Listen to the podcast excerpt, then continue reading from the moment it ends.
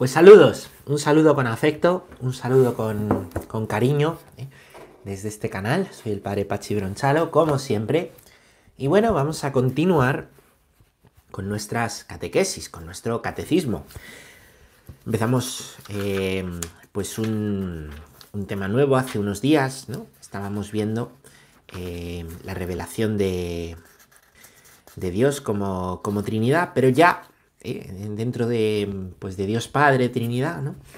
El día anterior estuvimos viendo, empezamos el tema de la Santísima Trinidad en la doctrina de la fe y estuvimos viendo cómo el dogma se fue formando, se fue formando, ¿no? Se fue formando a lo largo, ¿eh?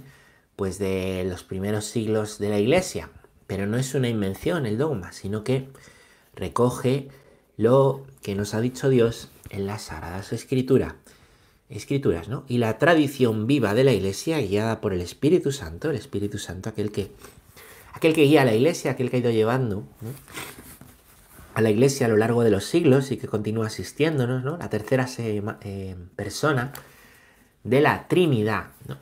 Pues en ese sensus fidei que dijimos, el sentido, ¿no? De la fe que, que han vivido los fieles, el sentido profundo, el sentido verdadero, ¿no? Y ante también los peligros de las herejías, ¿no? Eh, pues que, que cambiaba ¿no? las palabras de la escritura, la iglesia recoge, recoge eh, el dogma en el credo, ¿eh? el dogma sobre el Padre, sobre el Hijo y sobre el Espíritu Santo, ¿no? Dos concilios que son fundamentales para esto, Nicea y Constantinopla, Nicea y Constantinopla, que han usado y han acuñado una serie de términos que, si os acordáis, no son fáciles, no son sencillos, no son pues especialmente eh, en ocasiones fáciles de entender, ¿no? ¿Por qué? Porque son conceptos de la filosofía, ¿no? Eh, la filosofía y de las filosofías con las cuales ¿no? el cristianismo está en diálogo. Son términos muy importantes, ¿no? Que nos hablan del ser de Dios. Claro, la filosofía cuando no nos preguntamos cosas, pues es inservible, ¿no? Sí que sirve, pero es una pena porque la desperdiciamos. Por eso os decía Qué pena hacer creer y que tanta gente crea que la filosofía es inservible, ¿eh? porque no te vayas a dedicar a ella, ¿no? La filosofía está en el fondo de todas las cosas, en la visión del hombre, en la visión de Dios y en la visión del mundo. Esas tres visiones, la antropología, la teología y la cosmología, pues tienen de fondo una filosofía. ¿eh? Y por eso al final, si nos quitan la filosofía, ¿qué visión del hombre, del mundo y de Dios vamos a tener? Pues no os quepa duda que aquella de aquellos que pues que mueven los hilos en las ideologías, ¿no? De turno. En fin. Vamos a vamos a comenzar eh, hoy vamos a profundizar un poquito más en el dogma de la Santísima Trinidad, en este dogma trinitario que, que, está a partir del punto número 253. A partir del punto número 253 hay un dogma sobre el Padre, hay un dogma sobre el Hijo, hay un dogma sobre el Espíritu Santo, pero también hay un dogma que hace referencia a los tres. Lo que creemos y lo que podemos decir de los tres. Hay cosas que decimos del Padre que no lo podemos decir del Hijo. ¿Sí? Y hay cosas del Espíritu Santo que no las diremos del Hijo. El Espíritu Santo, por ejemplo, no es, sí es verdadero Dios, pero no es verdadero hombre. ¿Vale? Eh, por ejemplo, el Padre eh, no es engendrado, ¿vale? Aunque los tres, pues los tres son personas divinas. Hay cosas que las podemos decir de los tres y hay otras que pues las decimos de cada una. Vamos a ver hoy lo que decimos de, los tres. Vamos a leer el punto número 253, que dice así. Dice, la Trinidad es una. No confesamos tres dioses, sino un solo Dios en tres personas. La Trinidad es consustancial. Las personas divinas no se reparten la única divinidad, sino que cada una de ellas es enteramente Dios. El Padre es lo mismo que es el Hijo. El Hijo es lo mismo que es el Padre. El Padre y el Hijo, lo mismo que el Espíritu Santo. Es decir, un solo Dios por naturaleza. cada una de las tres personas en esta realidad, es decir, la sustancia, la esencia o la naturaleza divina. Muy bien, bueno, aquí se recogen varias frases de, eh, concilios, ¿no? Hemos explicado, hemos explicado, ¿vale?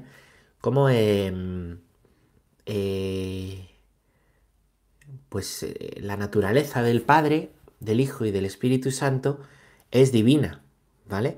Es divina. O la sustancia, si queréis, ¿vale? Es sustancia divina, el ser, ¿no? Aquello que son, la esencia, lo más, eh, lo más profundo, ¿no? De Dios es que es Dios, es que es persona divina. ¿Qué dice? ¿Os acordáis? ¿Vale? la farsa ardiendo, ¿no? ¿Quién eres tú? Soy el que soy. El que soy, pues mi ser. Pues mi ser es divino, el ser es de Dios, ¿vale? Podríamos entonces pensar aquí que como es un Dios pero tres personas, ese ser Dios se reparte en tres, ¿vale? Como si fuera esto... Imaginaos que tengo un bollo, como acabo de comer un bollo, me viene este ejemplo a la cabeza, y tengo un bollo, tengo un pastel, ¿vale? Y yo cojo y digo, a ver, vamos a Vamos a ver, esto es un pastel. Vamos a hacer tres partes. Esta parte de pastel, esta parte de pastel y esta parte de pastel. ¿Qué tendríamos? Tendríamos pasteles pequeños, tendríamos pastelitos, ¿vale? Pastelitos, ¿no? Eh, y juntos forman el pastel. Eso vale para hablar del pastel y vale para hablar del bollo, pero no vale para hablar de Dios, porque cuando hablamos de tres personas, un solo Dios, no es un Dios que está partido en tres trozos. Entonces tenemos diosecitos. No, no es así. O tenemos partecitas de la divinidad. No es así, ¿no? Sino que la totalidad de la divinidad, la divinidad no se parte, ¿vale? Está en el Padre, la totalidad de la divinidad está en el Hijo y la totalidad de la divinidad está en el Espíritu Santo. Bueno, a esto se le llama que la Trinidad es consustancial, ¿vale? Consustancial, comparte, eh, la sustancia de uno no, está partida entre sustancias, todas tienen total sustancia, ¿vale? Otra palabra que hemos aprendido, consustanciales. Este término, por cierto, dice aquí que es de el segundo concilio de Constantinopla. Es un concilio del año 553 que sigue, ¿no? En la línea de Nicea y del primero de Constantinopla ¿eh? pues afianzando bien ¿no? los términos de el credo, del dogma. ¿no? Dice, por ejemplo, las personas no se reparten la única divinidad, sino que cada una de ellas es enteramente Dios, lo que os decía. ¿Vale? Un pastel lo podemos partir y repartir, pero no es enteramente pastel, ¿vale? Sino que es un trozo del pastel, pero Dios no, ¿vale? Cada persona es enteramente Dios, ¿vale? Esto eh, esto tan sencillo, tan sencillo así dicho, ¿vale? Que es que, que las personas divinas no se reparten la divinidad, ¿vale? A trozos, un 33% cada uno, ¿vale? Como si tuvieran ahí una división ¿eh? de poder. Lo dice el concilio cuarto de Letrán, año 1215. Un concilio, eh, pues, importante, importante, ¿no? muy importante. Y por último se cita aquí, ¿vale? Otro concilio, ¿vale? En realidad es un sínodo, el del año 675 en Toledo, ¿vale? En Toledo hay un montón de sínodos en los primeros años de, la iglesia, ¿no? Toledo es, el primado de España todavía en la, en la actualidad, es una sede que ha tenido una importancia, ¿no? En España a lo largo de toda la historia enorme. Ese es el motivo por el cual eh, al arzobispo de Toledo, o al cardenal, si es cardenal, se le llama el primado de España, el primero de España, ¿no? Aunque Madrid sea una ciudad más grande o Barcelona, ¿no? La sede primada, la sede primera es Toledo, ¿no? Bueno, pues dice, ¿no? Este concilio de Toledo, el noveno, que es local, como os digo, que no es ecuménico, ¿vale? Que, eh, que el Hijo no es el Padre, el Padre no es Hijo, el Hijo y el Padre no son el Espíritu Santo, es decir, que aunque enteramente son Dios los tres, son distintos. Eso lo podemos decir de la, de la Trinidad. Es una y son distintos. ¿Vale? Bueno. No sé si os habrá dado hambre. No sé si os habrá dado hambre esto de hablar de pasteles. ¿eh? Si es así, podéis coger otro trozo de bollo y seguir mojándolo en el café y continuamos. Con el punto número 254, leemos, dice, las personas divinas son realmente distintas entre sí. Dios es único, pero no solitario. Dios es único, pero no solitario. Padre, Hijo, Espíritu Santo, no son simplemente nombres que designan modalidades del ser divino. Padre, Hijo, Espíritu Santo, no son simplemente nombres que designan modalidades del ser divino. Son realmente distintos entre sí. El que es el Hijo no es el Padre, y el que es el Padre no es el Hijo, ni el Espíritu Santo, el que es el Padre o el Hijo. Bueno, repite un poco lo anterior. Son distintos entre sí por sus relaciones de origen. El Padre es quien engendra, el Hijo es engendrado y el Espíritu Santo es de quien procede. La unidad divina es trina. Eh, como rima, ¿eh? La unidad divina es trina. Bueno.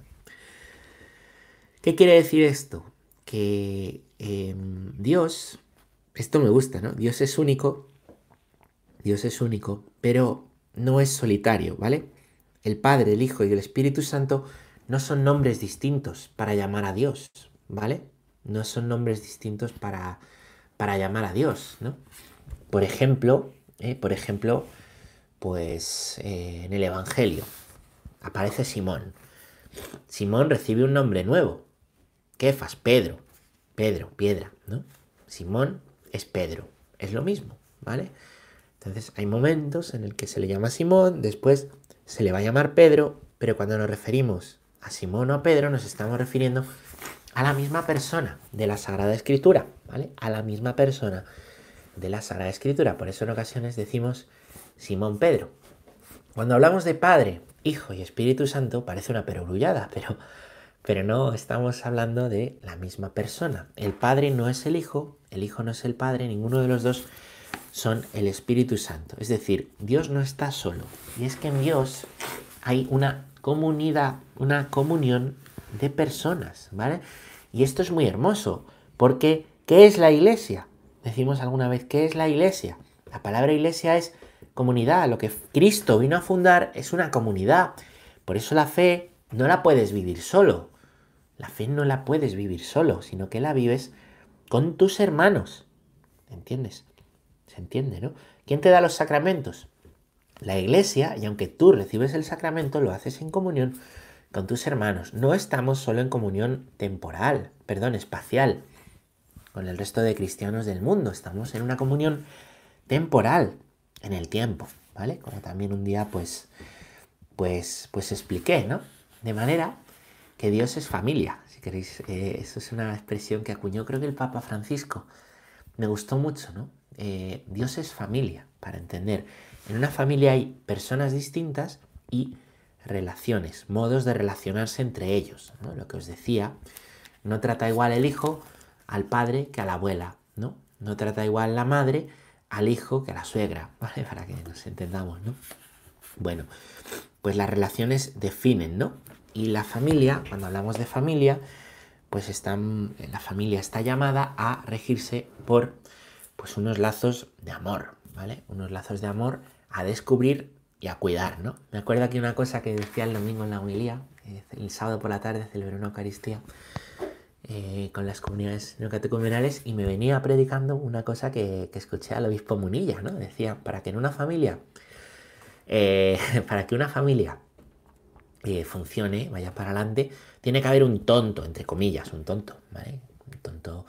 Es decir, lo típico de, joder, de bueno que eres, eres tonto, pues que en realidad no es tonto, que es el más listo, ¿no? El, bueno, el, que sabe poner virtud, el que sabe poner paz, el que sabe alentar, el que sabe consolar, ¿no? Este que dice, jo, es que la familia gracias a él va adelante, ¿no? Y cómo... Y decía después, pero para que una familia sea feliz, todos tienen que ser tontos. Todos tienen que ser tontos. ¿eh? Qué chulo. Me gusta mucho eso, ¿no? Todos tienen que ser tontos. Es decir, todos tienen que buscar la felicidad de los demás. Eso también lo leí el otro día a propósito del matrimonio. El, matrimonio es buscar incansablemente que el otro sea feliz. Claro, cuando eso lo hace uno, pues va para adelante. Pero cuando eso lo hacen los dos, es una maravilla. Pues pasa lo mismo en las familias. Pasa lo mismo en las familias. Decimos que Dios es familia que Dios es familia. Eh, y son personas distintas, el Padre, el Hijo y el Espíritu Santo, ¿vale? En el origen, ¿vale? ¿Dónde está la diferencia? En el origen, ¿vale? El Padre engendra, el Hijo es el engendrado, ¿vale? Y el Espíritu Santo procede de los dos, el y procede del Padre y del Hijo. Bueno, muy bien, pues vamos a leer otro punto. El punto número 255, que dice así. Las personas divinas son relativas unas a otras. La distinción real de las personas entre sí, porque no divide la unidad divina, reside únicamente en las relaciones que la refieren unas a otras. En los nombres relativos de las personas, el Padre es referido al Hijo. El Hijo lo es al Padre, el Espíritu Santo lo es a los dos.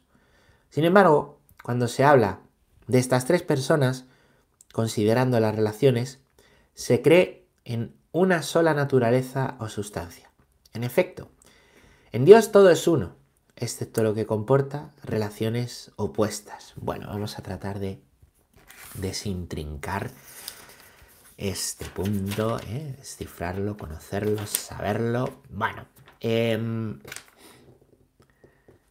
aunque Dios no está solo, ¿vale? Aunque Dios no está solo, aunque Dios son personas, ¿vale?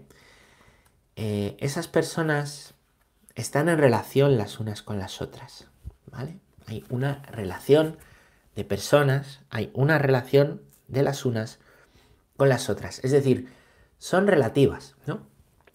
Mm, volviendo un poquito al ejemplo de antes, ¿no? A nosotros nos definen las, relaciones, ¿no? Me gusta mucho en Twitter cuando de vez en cuando encuentras alguna persona que tiene puesto a lo mejor en el perfil...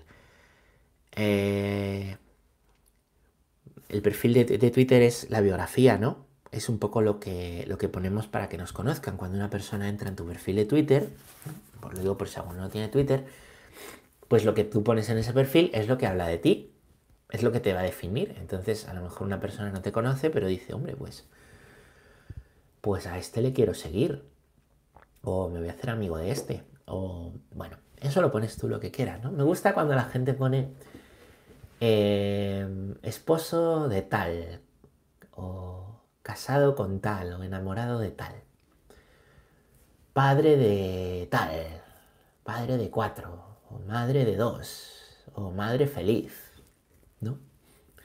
Abuela, eh, abuelo de tal, ¿no? Eso nos define. Y es muy bonito. Yo esos perfiles me gustan porque dices, joder, que ha puesto aquí eh, lo más importante que tengo que poner de mí, soy padre, esposo, tal. En vez de poner ahí el currículum o poner no sé qué. El que es capaz de poner esto, pues ¿sabes qué pasa? Que, que son a mí de primeras me habla bien de él. ¿Por qué? Porque lo primero que tiene que decir de sí son las relaciones de amor que tiene. Nos habla de su mujer, nos habla de su marido o nos habla de sus hijos. Es decir, lo que te define, lo más importante que has puesto en el perfil, son esas relaciones. Bueno, pues es que las relaciones nos definen. Claro, nos definen. Y, y nosotros, en la medida en que vamos creciendo, madurando el amor, ¿no?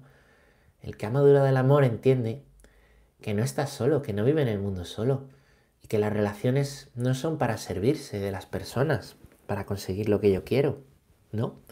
No te casas para servirte de tu marido, servirte de tu mujer, sino para, para servir a tu mujer, a tu marido, ¿no? No tienes hijos egoístamente. bueno, quiero decir que no digo que esto a veces no pase, ¿no? Pero lo que la naturaleza reclama, ¿no? No es que haya eh, matrimonios que tiendan al egoísmo, que los hijos se tengan por egoísmo, ¿no? Porque es que es mi capricho, porque es que me apetece, porque es que voy a... No, voy a hacerme una... Eh, yo qué sé, quiero un hijo así, lo voy, a hacer eugenesia, voy a... Uno entiende, ¿no? Entiende las relaciones desde el amor. Eh, perdón, uno cuando madura el amor entiende que lo que definen son esas relaciones de amor y lo más importante en mi vida no es mi relación profesional, no es lo que he conseguido, no es que soy soy tal, he logrado tal, he logrado cual, he logrado cual, no. Lo más importante de mi vida no es que trabaje aquí o aquí, que tenga esta posición o esta otra, no es que tenga no sé qué, no es que el número de followers que tenga, es que soy padre, es que soy madre. Es decir, las personas que quiero y las personas que me quieren son las que dan sentido a mi vida. Y yo no entiendo mi vida sin ellas. De manera, pues que un amor maduro y el que madura se da cuenta de que las relaciones en persona no son ataduras. Que casarte no es atarte para fastidiarte la vida. se, escucha a veces que los hijos no son una carga ni son un problema. Leía un tuit esta mañana de una señora animando a otra a abortar. Si ves que va a ser una carga para tu vida, aborta. Chico, pues es que empezamos fatal. Empezamos fatal. Lo que es una carga es tener que leer estas cosas. Para mí, vamos. Entonces las relaciones nos engrandecen, ¿no? Las relaciones nos hacen grandes, las relaciones nos... Porque yo soy gracias a mi mujer, gracias a mi marido, gracias a mis hijos, gracias a mis padres, ¿no? Yo doy sentido gracias a, ¿entiendéis? Entonces las relaciones eh, pues definen quiénes somos y nos enriquecen. Bueno, pues en Dios también podemos conocer a Dios y conocer quién es Dios gracias a las relaciones. Gracias a que Dios es Padre. ¿Por qué Dios es Padre? Pues es Padre porque tiene un hijo. ¿Entendéis? ¿Por qué el hijo es hijo? porque tiene un padre. Pues, si decimos, el decir Jesús es hijo, ya nos está abriendo el campo para conocer al Padre. El decir que Dios es Padre, no simplemente estamos diciendo que es Padre, estamos diciendo, se nos está abriendo, ¿no? La posibilidad de conocer al Hijo. El Espíritu Santo procede de los dos. Lo que queremos decir con esto es que si hay un Espíritu Santo que procede de eso, nos está abriendo la puerta a profundizar, amar, conocer, querer más al Padre y al Hijo. Es así. Igual que en una relación de amor, igual que en una relación de amor, un hombre, una mujer, nacen los niños, ¿no? Y nacen, ¿no? Eh, pues nace un hijo, dos hijos, ¿no? Pues de la misma manera, ¿vale? ¿Eh? En Dios, que es amor, en Dios, que es amor, ¿vale? Podemos ver Padre, Hijo, Espíritu Santo son relaciones de amor entre ellos, ¿vale? Igual que la relación hombre-mujer abierta al amor, abierta la vida, ensancha, engrandece, ¿no? Y podemos conocer ahí a otras personas, ¿vale? En Dios que es amor, descubriendo que Dios es amor, no nos quedamos, no es que el, Padre, eh, no son relaciones de hombre-mujer las de Dios, ¿no? Pero conociendo al Padre, ¿vale? Si el Padre es amor, podemos entender que quiere al Hijo, que quiere al Espíritu Santo, y eso nos ensancha las miras. Si Dios es amor, entendemos que el Hijo ama al Padre, que el Hijo ama al Espíritu Santo, y eso nos ensancha, nos engrandece, ¿no? Porque vemos que, que el amor trasciende, que el amor nos lleva más allá, igual que el amor entre hombre y mujer nos lleva más allá. En Dios, el amor de Dios nos lleva más allá a conocer a las otras personas divinas. O en Dios que es amor, el Espíritu Santo nos está hablando, ¿no? De que el Espíritu Santo ama al Padre, el Espíritu Santo ama al Hijo. Entonces podemos también, ¿no? Nosotros ir más allá y profundizar en el amor de Dios. Y podemos profundizar en el amor que Dios nos tiene contemplando el amor que Dios se tiene y aprendiendo del amor que Dios se tiene con una clave y es que Dios todo lo hace por amor, una clave que me gusta repetir muchas veces, ¿no? Que Dios absolutamente todo lo hace por amor y por tanto, como todo es por amor todo lo que sucede, todo lo que acontece, la venida del Espíritu Santo, la venida del Hijo, cuando Cristo habla del Padre, cuando Cristo habla del Espíritu Santo, todo eso, eh, pues es por amor, ese es el motivo. Ya está, por amor, amor puro entre Dios y amor a nosotros, amor a ti, amor a mí. Vamos a leer el punto 246. No, perdón, perdón. 256. 256 que dice así. A los catecúmenos de Constantinopla, San Gregorio Nacianceno, llamado también el teólogo, confía este resumen de la fe trinitaria. Ante todo, Guardadme este buen propósito por el cual vivo y combato, con el cual quiero morir, que me hace soportar todos los males y despreciar todos los placeres. Quiero decir, la profesión de fe en el Padre y el Hijo y el Espíritu Santo. Os la confío hoy. Por ella os introduciré dentro de poco en el agua y os sacaré de ella. Os la doy como compañera y patrona de toda vuestra vida. Os doy una sola divinidad y poder, que existe una en los tres y contiene los tres de una manera distinta. Divinidad sin distinción de sustancia o de naturaleza, sin grado superior que eleve o grado inferior que abaje. Es la infinita con naturalidad de los tres infinitos. Cada uno considerado en sí mismo es Dios todo entero. Dios, los tres considerados en conjunto. No he comenzado a pensar en la unidad cuando ya la Trinidad me baña con su esplendor. No he comenzado a pensar en la Trinidad cuando ya la unidad me posee de nuevo. bueno, pues, pues este texto de San Gregorio Nacianceno, quiero buscaros, quiero deciros el año en el que nació San Gregorio Nacianceno para que le, para que le podamos, le podamos ubicar.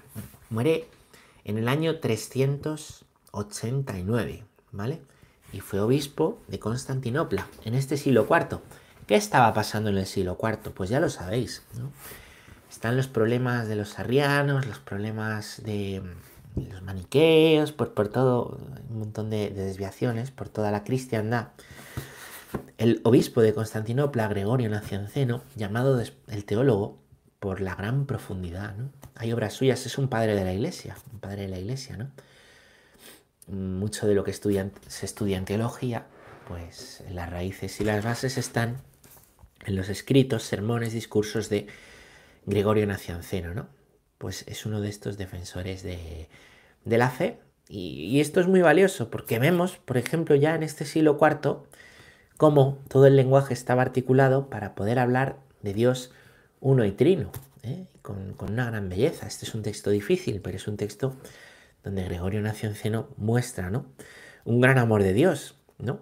no he comenzado a pensar en la Trinidad y la unidad me posee, ¿no? Estoy, es decir, estoy pensando en Dios, estoy tratando de descubrir quién es Dios y es que me posee enteramente, ¿no? Pues la, la unidad de Dios, ¿no? Es una cosa eh, preciosa, ¿no? Preciosa. ¿Quiénes son los catecúmenos? Esto también os lo quería decir. Los catecúmenos son los que están en el catecumenado, son los que se están preparando para qué? Son los que se están preparando para bautizarse.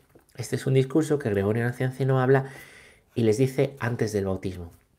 Es decir, la iglesia enseñaba y tenía mucho cuidado en enseñar, ¿no? La fe trinitaria, una fe íntegra. Esto es una buena cosa para los para nosotros los sacerdotes, para los catequistas, para los que pues tenemos una función de enseñar, ¿no? Es enseñar lo que dice la iglesia, no lo que nos parece, ¿no? Sino lo que dice la iglesia, no lo que nosotros creemos, sino lo que dice la iglesia. Nosotros hemos recibido una tradición, una tradición viva, con mayúsculas. La recibimos y la damos. ¿Eh? Dad gratis lo que gratis habéis recibido, dice la, palabra de Dios, le dice Jesús a sus discípulos, ¿no? No somos quienes, ¿no? Para, para cambiar nada, o no somos quienes para, bueno, yo opino que esto debe ser más así, ¿no? Porque, como os digo siempre, ¿no? Pues esta tradición por mayúscula es la que ha ido guiando la historia de la iglesia, ¿no? Y, y el confesar esta fe, ¿no? por confesar esta fe muchos han dado su vida, ¿no? Esta fe trinitaria era la que se les enseñaba a los catecúmenos antes, ¿no? De ser llevados al baño, el baño bautismal, el baño del bautismo, que ya sabéis porque alguna vez eso os he dicho, ¿no? Eran sumergidos enteramente en el agua, ¿vale?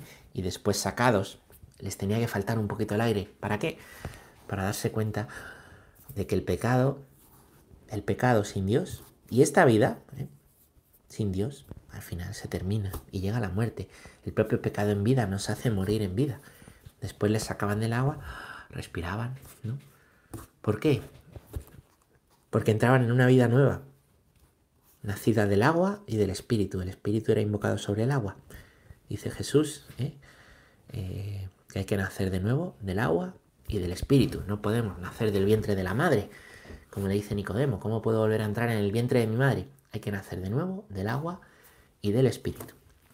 cuando eran sumergidos estos catecúmenos, también os acordáis, igual que ahora se les bautizaba en el nombre del Padre y del Hijo y del Espíritu Santo. La Santa Trinidad, el Dios amor, el Dios familia, pues que estamos llamados a conocer cada vez y cada día más. Hasta aquí hoy. Espero que haya sido pues una catequesis que ayuda a comprender un poquito mejor, que sea un poquito, no mucho, un poquito, este misterio de la Trinidad. Nos vemos en la próxima. Nos queda un día más hablando todavía de, de la Trinidad, las obras divinas y las misiones trinitarias. Hasta el próximo.